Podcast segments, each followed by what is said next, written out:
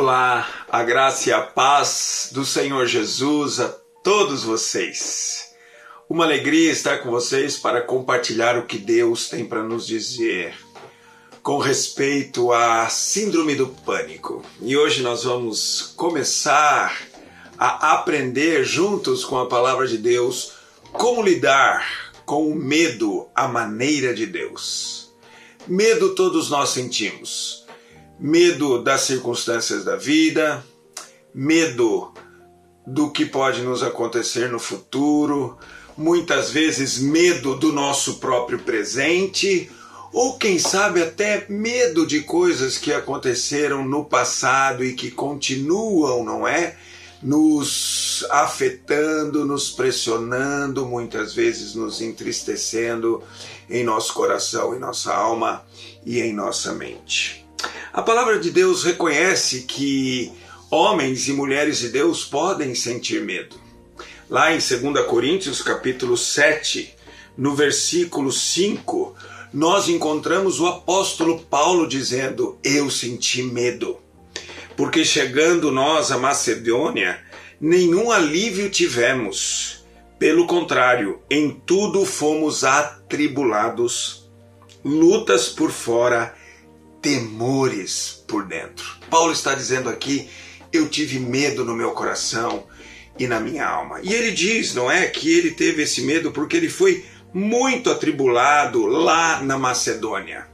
No capítulo 16 de Atos, você encontra esses momentos na terra da Macedônia. Ali em Filipos, em Tessalônica, em Bereia, Paulo sofreu muito. E quais são as razões para que Paulo dissesse para nós: as tribulações me trouxeram temores por dentro, medo, perseguições. Em Filipos, Paulo foi perseguido porque ele libertou uma moça adivinhadora de espíritos malignos. E o seu senhor, o senhor da moça, não gostou disso porque ela trazia muitos recursos pelas suas adivinhações. Então, ali naquela cidade, Paulo e Silas são presos, Paulo e Silas são açoitados, Paulo e Silas são perseguidos. Eles são libertados de Filipos, porque Paulo era cidadão romano, e vão a Tessalônica. Em Tessalônica, eles são ameaçados pelos judeus de Tessalônica, a ponto dos judeus, movidos de inveja, trazendo consigo alguns homens maus dentre a malandragem diz a palavra de Deus, ajuntando a turba, alvoroçaram a cidade contra Paulo e Silas. Então, ali em Tessalônica, por causa da inveja dos judeus, eles foram ameaçados e Paulo diz: Eu tive medo disso. Vão a Bereia. Os judeus de Tessalônica ficam sabendo que eles estão em Bereia e novamente vão lá e agora agitam muito a população contra Paulo e Silas, mas logo que os judeus de Tessalônica souberam que a palavra de Deus era anunciada por Paulo, também em Bereia, foram lá excitar, perturbar o povo, agitar muito o povo contra Paulo. As razões pelas quais Paulo diz eu tive medo são perseguições, ameaças e agitações.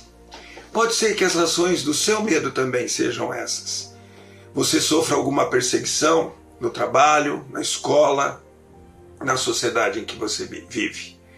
Pode ser que as razões de um medo que esteja instaurado no seu coração sejam ameaças. Nós estamos vivendo ameaçados a todo tempo por essa pandemia que vivemos. Mas pode ser que você tenha ameaças de outras pessoas que dizem assim para nós: eu ainda vou te pegar. A sua hora ainda vai chegar. Isso traz medo ao coração da gente. Ou agitações, pessoas que ficam agitando grupos e outras pessoas a ficarem falando algo a nós que traz temores, como um bullying, por exemplo. Como lidar com esses medos à maneira de Deus? Paulo nos ensina. Se você voltar comigo a 2 Coríntios capítulo 7, Paulo diz assim: Eu tive medo por dentro, porém, Deus que conforta os abatidos nos consolou com a chegada de Tito. Deus que consola os abatidos nos consolou. Sabe, Deus, Ele sabe que nós estamos sentindo medo. E Ele sabe que nós precisamos da Sua ajuda, precisamos do Seu consolo.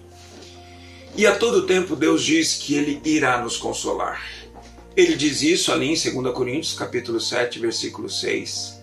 Mas ele diz isso também em Isaías capítulo 57, versículo 15. Porque assim diz o Senhor: o sublime, o alto, que habita a eternidade, o qual tem o nome de Santo.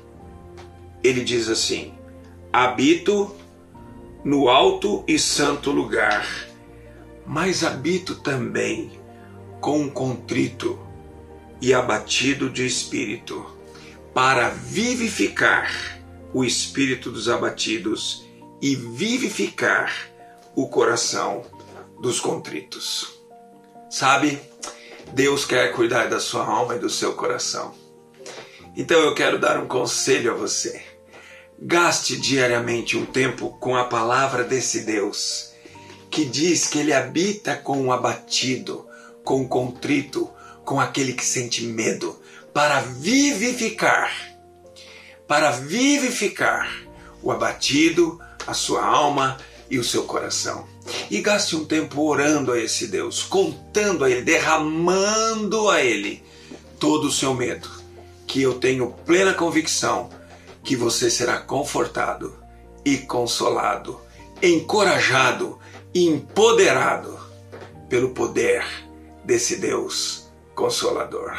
Permita-me orar por você. Querido Pai Celestial, traz, Senhor, toda paz, consolo, conforto e coragem ao coração dessa gente que nos acompanha e que o Senhor possa mostrar todo cuidado e toda a intenção divina e graciosa que o Senhor tem de nos consolar e nos confortar e nos encorajar em tempos difíceis.